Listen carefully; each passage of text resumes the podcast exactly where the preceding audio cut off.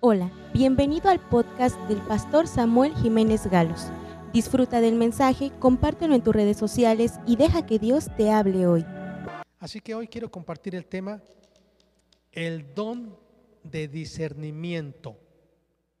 Don, el don de discernimiento. Vamos a ver lo que dice en Primera de Corintios, capítulo 12. Y vamos a ver lo que dice en el versículo 4. Ahora bien, hay diversidad de dones, pero el Espíritu es el mismo. Hay diversidad de ministerios, pero el Señor es el mismo. Hay diversidad de operaciones, pero Dios que hace todas las cosas en todos es el mismo. Repito, versículo 4, diversidad de dones, pero el Espíritu es el mismo. Versículo 5, diversidad de ministerios, pero el Señor Jesucristo es el mismo. Versículo 6, hay diversidad de operaciones, pero Dios el Padre, que hace todas las cosas en todos, es el mismo. Aquí está el Espíritu Santo mencionado en el versículo 4, el Señor Jesucristo mencionado en el versículo 5 y Dios el Padre mencionado en el versículo 6. Pero a cada uno les dada la manifestación del Espíritu para provecho, a cada uno que es hijo de Dios. Porque a este, está hablando de un creyente, es dada por el Espíritu palabra de sabiduría, a otro palabra de ciencia, según el mismo Espíritu, a otro fe por el mismo Espíritu, a otro dones de sanidades por el mismo Espíritu, a otro el hacer milagros, a otro profecía, a otro discernimiento de espíritus, a otro diversos géneros de lenguas y a otro interpretación de lenguas. Pero todas estas cosas las hace uno y el mismo espíritu, repartiendo a cada uno en particular como él quiere. Versículo 10. Dios el Espíritu Santo le ha dado a unos, dice, discernimiento de espíritus. Entonces la Biblia menciona que el don de discernimiento de espíritus lo da el Espíritu Santo. ¿Qué es el don del Espíritu Santo? Del discernimiento de espíritus. ¿Qué es el don de discernimiento de espíritus? ¿Cuál es el propósito del don de discernimiento de espíritus? ¿Y cómo opera el don de discernimiento de espíritus? ¿Y por qué quiero hablar de esto del discernimiento de espíritus? Porque la Biblia nos dice que estamos en una guerra espiritual. Y nosotros necesitamos identificar cuál es la motivación de una persona hacia Dios, hacia la iglesia, hacia la Biblia, hacia mí, hacia mis hijos, hacia mi familia. Estamos hablando de una serie de temas que es la guerra espiritual. Y muchas veces nosotros confundimos al enemigo.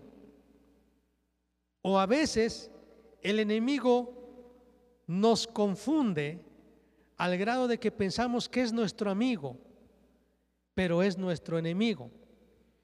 La Biblia nos dice en Efesios capítulo 6 que no tenemos lucha contra sangre ni carne. Es decir, no tenemos lucha contra las personas. Tu lucha, espiritualmente hablando, no es contra tu esposo, no es contra tus hijos, no es contra el vecino que te está haciendo la vida difícil, no es contra el jefe de tu trabajo que te está tratando de una forma muy mal y te está forzando o está abusando eh, de ti para dañarte en el aspecto sexual. No es quizá alguna persona que te esté seduciendo. Sino que atrás de las personas están, como dice la Biblia, sino son principados, potestades, gobernadores de las tinieblas, huestes espirituales de maldad en las regiones celestes, que están usando a esas personas, pero que realmente nuestros enemigos no son las personas, sino son Satanás y todas sus huestes de maldad. Pero ¿cómo las vamos a identificar? Así que en una guerra espiritual, muchas veces el enemigo va a querer camuflajearse para hacerse como el aliado. Yo no sé si ustedes recuerdan la historia de el caballo de Troya. Los troyanos estaban peleando con los griegos hace muchos años, antes de Cristo. Y los troyanos tuvieron un plan, construir un caballo grande en el que pudieran caber adentro muchos soldados troyanos. Y pensaron, vamos a construir ese caballo, vamos a meter a nuestros soldados allí y vamos a llevarlo a los griegos como un regalo para decirles que nosotros ya no somos sus enemigos. Que abran las puertas de la ciudad, de Grecia, por ejemplo,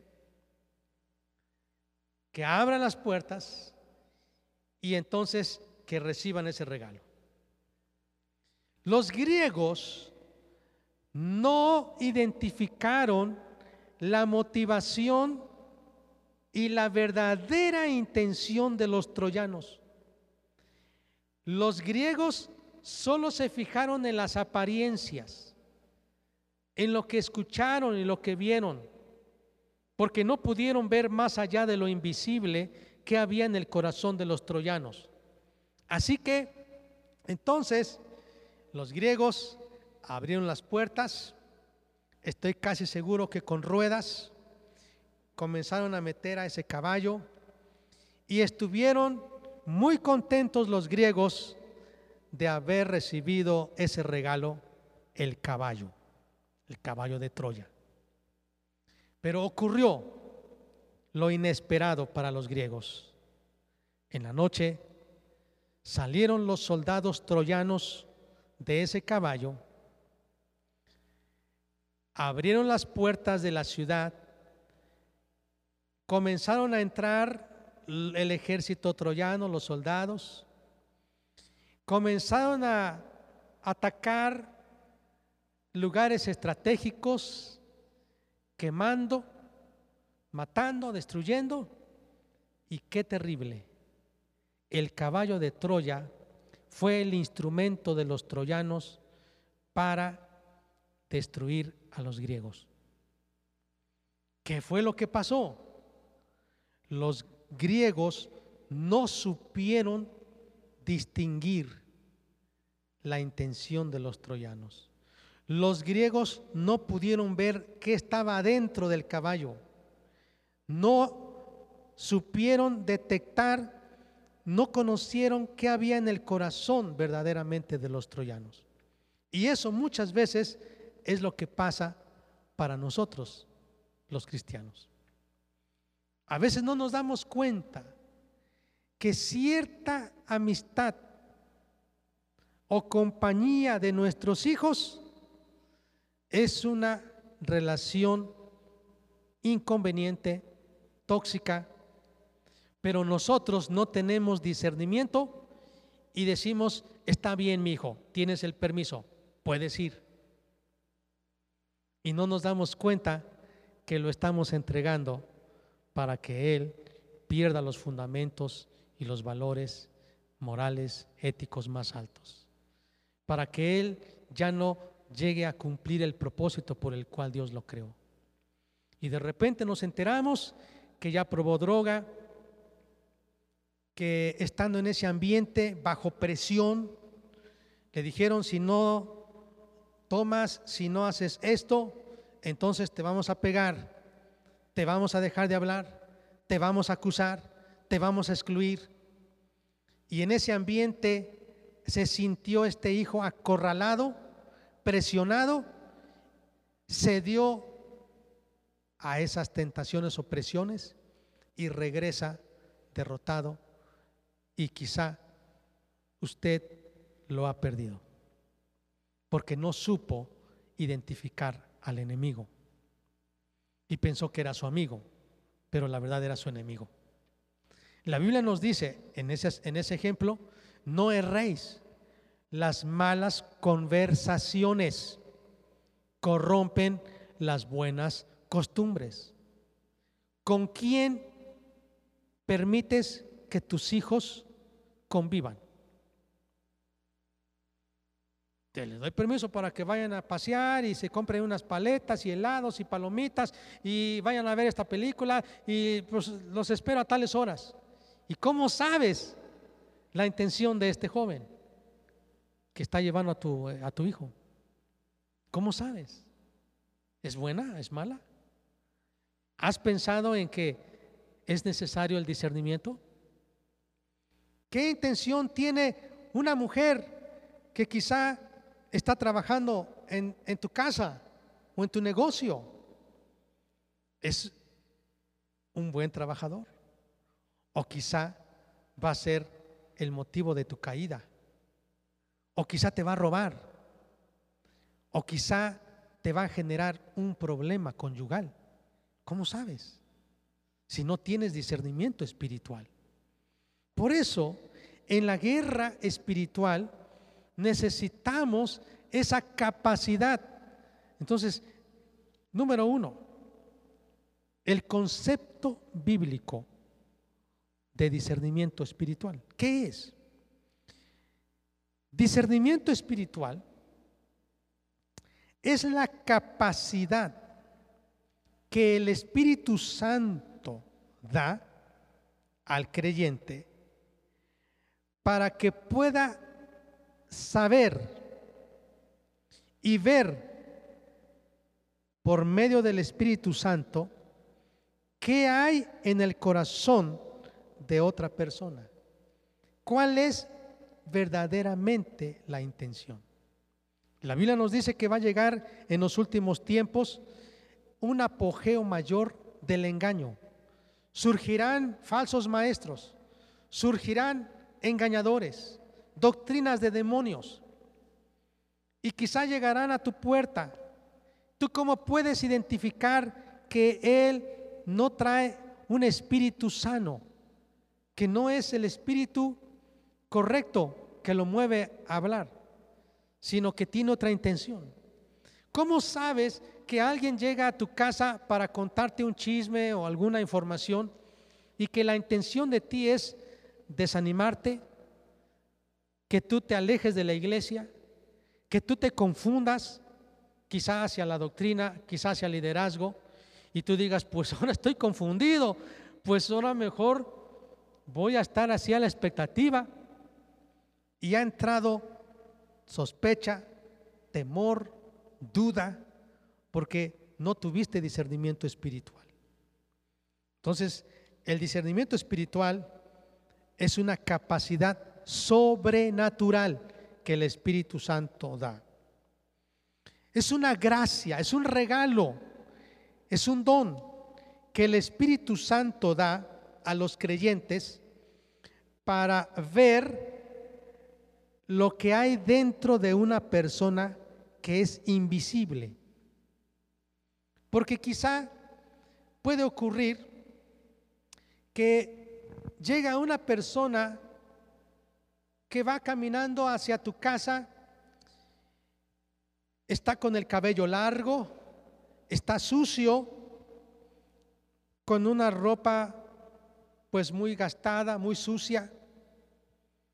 Y tú por la forma en que lo ves, comienzas a tener miedo y comienzas a tener sospecha, comienzas a juzgar, a prejuiciar, a señalar, a criticar y quizás hasta llamas a la policía porque piensas que es un ladrón y ocurre que solo es un indigente que necesitaba ayuda.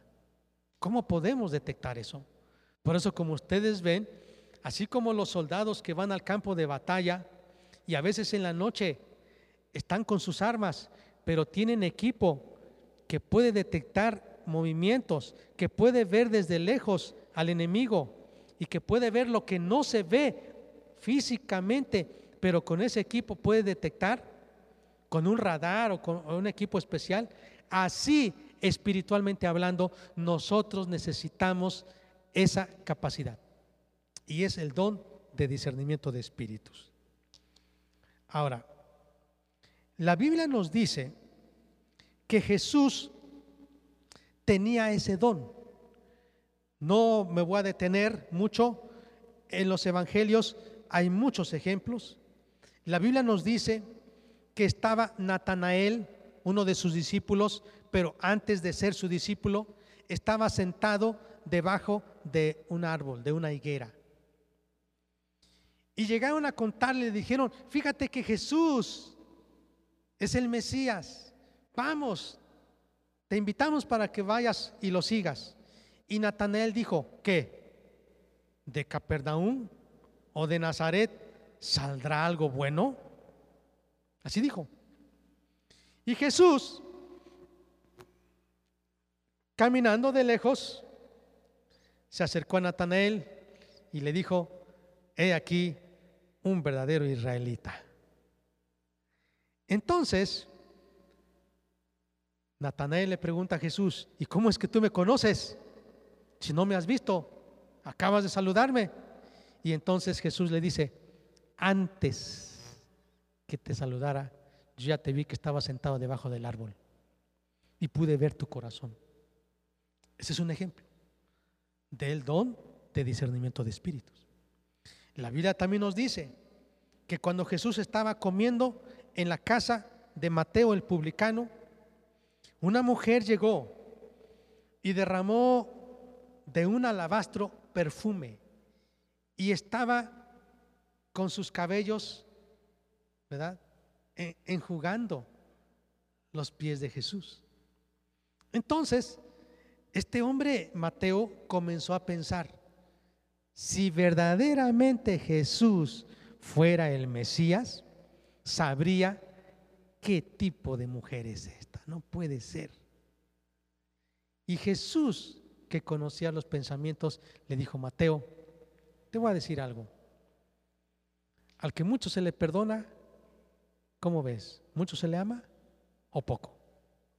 Dice, pues mucho. Pues mira, esta mujer, a la que se le perdonó sus pecados, adúltera, prostituta, mira cómo está ungiéndome y llorando y secando sus lágrimas con, con su cabello. Y tú desde que yo llegué ni siquiera me lavaste los pies como esta mujer. Jesús comenzó a descubrir lo que estaba en la mente de este hombre. Otro tercer ejemplo encuentro cuando la Biblia nos dice que unos hombres llegaron con un paralítico y lo pusieron delante de Jesús para que Jesús lo sanara. Y entonces Jesús le dice a este paralítico, tus pecados te son perdonados. De repente todos los líderes religiosos sentados comenzaban a pensar en su corazón, ¿y este con qué autoridad perdona pecados? ¿Quién es este? Estaba blasfemando. Y dice la Biblia que Jesús sabía los pensamientos de ellos y les dijo, ¿y ustedes por qué cavilan en sus pensamientos así? ¿Qué es más fácil decir? ¿Tus pecados son perdonados? Porque se dice fácil, ¿verdad? ¿O qué es más fácil decir? Levántate y anda. Pues para que sepan que yo puedo perdonar pecados, le voy a decir a este hombre, levántate. Y le dice, levántate y anda. Y este hombre se levantó y comenzó a andar. Entonces estos hombres ya no quisieron más seguir porque quedaron avergonzados. Hay muchos más ejemplos que Jesús tenía el don de discernimiento de espíritus. Y Dios quiere que lo tengamos. Jesús es nuestro modelo. Jesús percibía los pensamientos de los hombres. Jesús sabía lo que había en el corazón de las personas. qué había en el espíritu de las personas, cuál era la motivación y la intención del corazón, como lo de Judas. Ahora, número dos, ya vimos el concepto bíblico de discernimiento de espíritus, ¿qué es? Número dos, el propósito divino del discernimiento de espíritus. Es decir, ¿para qué sirve? Y algunas personas confunden el don de discernimiento de espíritus con adivinación. Pero el don de discernimiento de espíritus no es adivinar. No es, no es un don demoníaco. Es un don de Dios, es divino. Y vamos a ver lo que dice la Biblia. ¿Cuál es el propósito? San Juan 12, 47. San Juan 12, 47. Y dice, al que oye mis palabras y no las guarda, yo no le juzgo, porque no he venido a juzgar al mundo, sino a salvar al mundo. ¿A qué vino Jesús al mundo? A salvar. ¿Y por qué? Porque amaba al mundo. Así que el propósito de discernir espiritualmente el corazón de una persona no es para juzgar, es para salvación. Si alguien tiene el don de discernimiento de espíritus, lo va a ejercitar con el propósito no de criticar, no de señalar, no de exhibir el secreto de su corazón y avergonzarlo y juzgarlo, sino el propósito del discernimiento de espíritu es salvarlo. Si usted ejercita el don de discernimiento de espíritus hacia sus hijos, hacia el ministerio con una familia o la iglesia, siempre es para salvación, nunca va a ser para destruir. Por eso Jesús dijo, yo no juzgo, yo no juzgo, dice verso 47, yo no le juzgo porque no he venido a juzgar al mundo, sino a salvar al mundo. Así que el propósito del discernimiento de espíritus es salvar y no juzgar. Cristo Jesús vino para salvar y para mostrar misericordia. Por lo tanto, es necesario que nosotros, cuando ejerzamos el don de discernimiento de espíritus, no es para exhibir a una persona y avergonzarla, sino es para que esta persona sea salva o se ponga a cuentas con Dios, siempre. Y está movida eh, eh, esa capacidad espiritual por amor, nunca por venganza. Ahorita voy a decir quién es esa persona para que todos sepan. No, nunca el don de discernimiento de espíritus es para avergonzar siempre es para edificar, para salvar, para que la gente se reconcilie con Dios. Número tres,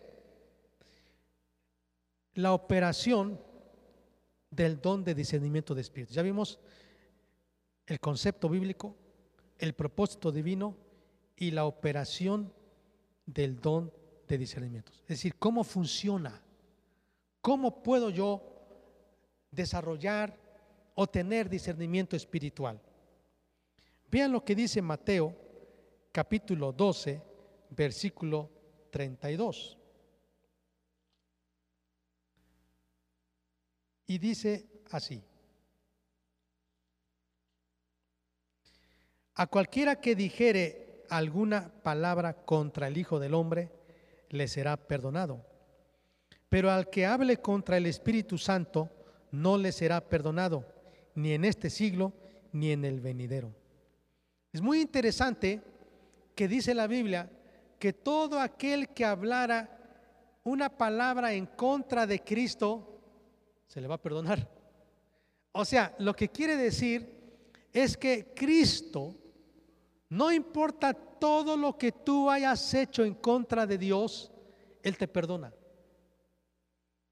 Pero si tú hablas en contra del Espíritu Santo, no hay perdón. ¿Por qué? Porque tú estás impidiendo que el Espíritu Santo te redarguya. El Espíritu Santo para eso está en la tierra, para convencer de pecado, de justicia, de juicio a la gente. Y cuando tú lo rechazas y lo blasfemas, tú ya no tienes la oportunidad de alcanzar entonces el perdón y la salvación, porque tú has impedido que el Espíritu Santo te guíe a Cristo.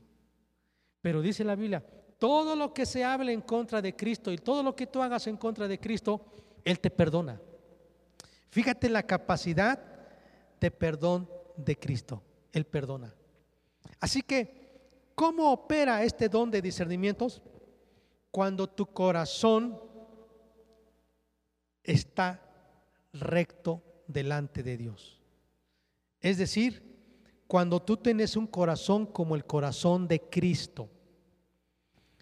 Y Cristo perdona. Por lo tanto, cuando alguien va a declarar lo que hay en el corazón de una persona, no lo debe hacer por venganza, no lo debe hacer con enojo, no lo debe hacer para crítica o para destrucción. Que digan, hermanos, el Espíritu de Dios me muestra que esta persona, mire, viene así, de otra persona. Y en lugar de que esa persona se acerque a Dios, dice, no me voy porque percibió que no era en amor, era con venganza, era con odio. Así que si nosotros no nos movemos en el perdón, entonces caminaremos en el engaño. Porque estaremos quizá ya no, como algunos dicen, ya no con un corazón recto, sino siempre con sospecha. Y todo lo que hace la persona lo malinterpretamos. Por eso es importante, hermanos, que nosotros perdonemos. A mí me ha tocado ver en consejería pastoral que hay personas que no perdonan. Y cada vez que yo hablo con ellos, me cuentan una lista de lo que ven de la otra persona. Y son sospechas son prejuicios, hacen juicio sin saber. Dice, no, es que ya ve, por eso yo me he alejado, porque lo vi, ya ve que no me saludó y no sabe. Ya ve que ni siquiera me dio un saludo. Y, y empieza a decir, cualquier cosa que ve de la otra persona, lo interpreta equivocadamente. ¿Por qué? porque su corazón no es recto. Entonces, cuando no perdonamos, amados, estamos expuestos al engaño. Y el diablo puede susurrarnos o meternos ideas equivocadas respecto de un miembro de la iglesia, respecto de tu esposo, tu esposa, respecto del pastor, respecto de alguien que tiene una actitud sana. Pero tú como tienes ya un prejuicio, como hay resentimiento, como hay falta de perdón, todo lo que hace la persona está mal. Todo lo que hace te lo está haciendo a ti, contra ti. Y sientes que todo lo que hace habla de ti, actúa contra ti y no es cierto. Entonces, amados, qué tan importante es tener el corazón de Cristo. Jesús murió por la humanidad, no vino a condenarla, sino a salvarla. ¿Cómo lo hizo? Perdonando. Estando en la cruz dijo, Padre, perdónalos. Así que yo les pido que cuando ustedes estén orando para que Dios les muestre respecto a su cónyuge, respecto a sus hijos, respecto al ambiente, en, no sé, en el trabajo, en el ministerio, para percibir qué espíritu está ahí, ustedes deben de asegurarse de perdonar. Debemos vernos a nosotros mismos antes de poder ver realmente a otros.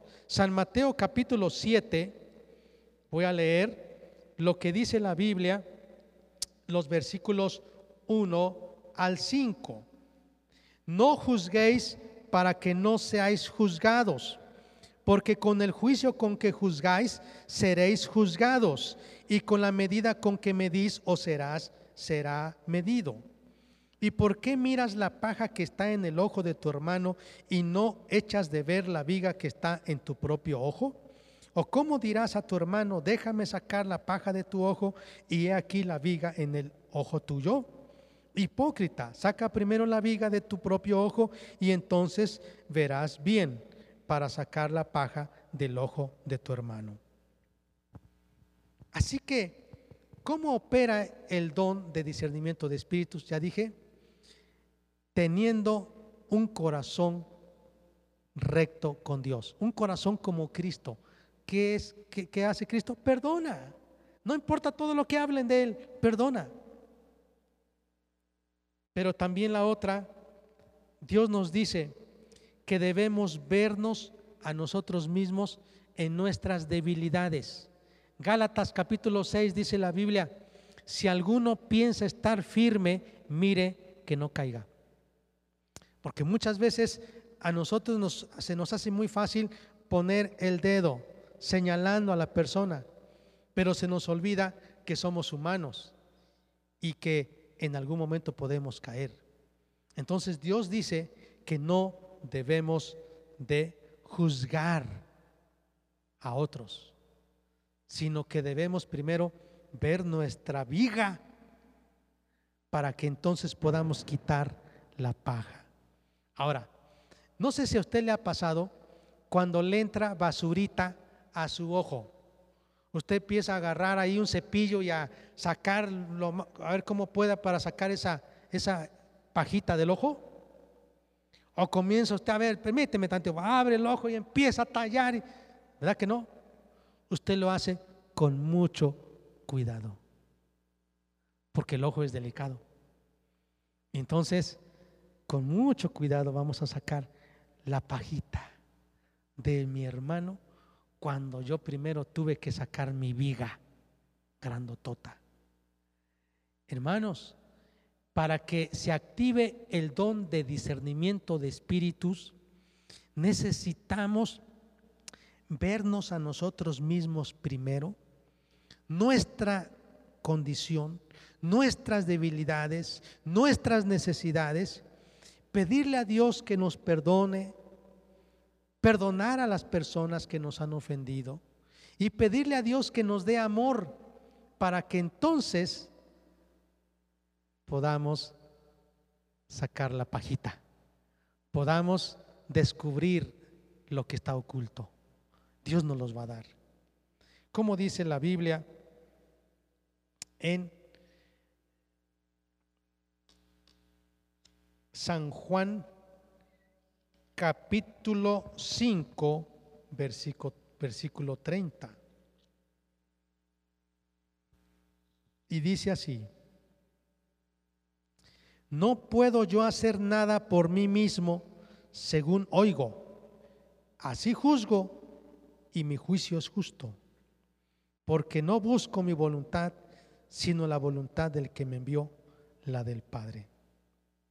Dice, según oigo, así juzgo. El siguiente punto, estamos en el número 3, ¿cómo opera el don de discernimiento de espíritu? Ya les dije, debemos de tener un corazón recto, como el de Cristo, amar, perdonar, vernos a nosotros mismos primero. Pero también la otra. Necesitamos aprender a escuchar la voz de Dios. Y Jesús dice, yo lo que oigo es lo que juzgo. Y está hablando lo que el Padre está diciendo. Así que es interesante, hermanos, cómo Dios nos está pidiendo que nosotros debemos de pasar tiempo con Dios, para ver la claridad del problema y no ver moros con trinchetes, o algunos dicen cacería de brujas, o algunos dicen es que prejuicia, es que pues nada más ve mi apariencia, pero no sabe lo que está en mi corazón. Porque prejuiciamos, criticamos, juzgamos lo que vemos. Pero dice la Biblia, no. Tú tienes que estar en sintonía con Dios para ver qué Dios te dice. Dios mío, muéstrame, como las mujeres, esa antenita, ¿no? Muéstrame, Dios, si está bien que compremos este terreno, porque resulta que ese terreno ya fue vendido dos y tres veces y es un estafador el, el que vende. Y entonces usted compra el terreno y ocurre que cuando usted va a acercarlo, ya hay otro dueño. Y luego llega otro dueño y dice, ¿cómo es que lo vendieron dos, tres, cuatro, cinco veces? Oye, pues, me estafaron. ¿Por qué no pudiste entonces detectar ese engaño? ¿No pudiste investigar? No, no, no, no Dios te pudo hablar y decir, hijo, hija, detente, no lo compres, investiga, busca en internet, pide referencias, ve con tal notario, investiga acerca de esto. Pero como nosotros no oímos lo que el Espíritu Santo nos dice, actuamos conforme a nuestras ideas, conforme a nuestras emociones y de repente estamos sufriendo los, los, los, las consecuencias de nuestras decisiones equivocadas. Amados, no demos lugar a juicios personales basados en nuestros pensamientos, basados en nuestras emociones, basados en nuestras motivaciones egoístas, basados en lo que otros nos están diciendo, sino Dios dice, otra vez leo Juan 5:30, dice, no puedo yo hacer nada por mí mismo, según oigo, así juzgo. Dios mío, Ahora tú eres mi amigo, Padre. Ahora el Espíritu Santo está conmigo. Así que yo no soy competente al 100%. Necesito de tu ayuda. ¿Está bien este joven? ¿Está bien esta señorita para que yo me comprometa o para que yo salga a pasear con él? ¿Está bien? ¿Está bien que yo compre esto? ¿Está bien que yo vaya a tal lugar, Dios? ¿Está bien que mis hijos estén en tal lugar? O sea, necesitamos discernimiento espiritual. Y para eso, escuchar la voz de Dios. ¿Cómo dice la Biblia en San Mateo capítulo 5, verso 8? San Mateo 5, 8. Dice,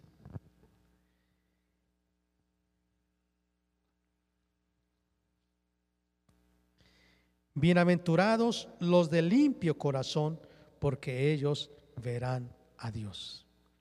Yo quisiera agregarle también, bienaventurados los de limpio corazón, porque ellos oirán la voz de Dios. Dios nos habla por su palabra, pero muchas veces Dios nos habla sobrenaturalmente por visiones, por sueños. Dios usa a alguien y a veces decimos, me, una persona me dijo, no lo hagas, pero no le hice caso. No fui sensible. Entonces, ¿cómo opera? Es el punto número tres. ¿Cómo opera el don de discernimiento de espíritus? Primero que nuestro corazón esté limpio, recto, que sea como, como el de Cristo. Cuando nuestro corazón está limpio y recto, y no hay amarguras, no hay venganza, no hay temor, no hay odio, no hay falta de perdón, entonces podemos ver a Dios. Podemos estar en su presencia, podemos escuchar su voz. Yo no puedo escuchar su voz. Dios mío, ¿qué quieres que yo predique si mi corazón está mal? Yo tengo que ir, Dios mío, perdóname. Yo quiero estar bien contigo, que mi corazón esté recto. Y entonces así dice, los de limpio corazón verán a Dios y oirán a Dios. Y Dios le va a guiar. Si usted es papá, mamá y necesita tomar decisiones y necesita detectar los ataques infernales contra su hijo y quizás usted no se da cuenta. O quizá usted es la esposa y no se da cuenta que su hijo, su esposo está en peligro. Dios quiere hablarle a usted. Voy a terminar lo que dice la Biblia en Filipenses 1.9. Y dice así. Filipenses 1.9. Dice. Y esto pido en oración que vuestro amor, a ver, repita conmigo, amor, abunde aún más y más en ciencia y en todo conocimiento. ¿Para qué? Para que aprobéis lo mejor. Aquí vemos entonces, para resumir, cómo opera, cómo opera el don de discernimiento de espíritus teniendo el corazón de Cristo. Amor. Un amor que perdona, un amor que no es vengativo, un amor que está dispuesto a bendecir, no avergonzar, no a prejuiciar, no a señalar, no a discriminar. Amor, pero también conocimiento. Y es un conocimiento que Dios nos da de manera sobrenatural. Recuerdo que estaba orando por una, una familia estaba una mujer eh, con su hijo y un bebé estaba llora y llora y llora y llora y llora y cuanto más orábamos más gritaba y, yo dije pues esta familia no conoce de Cristo pero no sé qué está pasando. Y, comenzaba yo a orar y más gritaba el niño pero hacía como un berrinche. Y entonces yo guardé silencio y, y le pregunté Dios yo no sé qué hacer y entonces el Espíritu Santo me dijo este niño está siendo atormentado por un espíritu malo. Y rápidamente, así como por segundos, fue entregado a Satanás para la brujería. Entonces rápido me paré y le dije, disculpe, cuando nació su hijo, ¿lo llevaron con una curandera? Sí, empezó a decirme. Sí. Y dice, qué curioso, porque desde ahí mi hijo no está tranquilo. Y qué curioso, porque cuando usted está leyendo la Biblia y está orando, se pone muy irritable. Y cuando usted deja de orar y de leer la Biblia, el niño deja de llorar. Y le dije, ¿lo llevaron ustedes con una comadrona o partera que trabaja con, con prácticas ancestrales, brujería? Y cuando lo empezó a limpiar, empezó a hablar esta mujer palabras que no se hablan en español ni en mixteco y como a decir cosas así en un lenguaje diferente, sí. Y, lo empezó a entregar para que éste tuviera dones y que pudiera hacer estas prácticas y pudiera tener poderes. Ah, ahí está. Con eso le dije, Dios me mostró, así que vamos a orar. Y comencé a orar, ya no necesité gritar nada. Dije, en el nombre de Jesús, espíritu inmundo, sal de él. Se quedó dormido ese niño necesitamos discernimiento de espíritus. Amén. Para ganar la batalla. Oramos a Dios. Esperamos que este mensaje haya bendecido tu vida. No olvides compartirlo y suscribirte.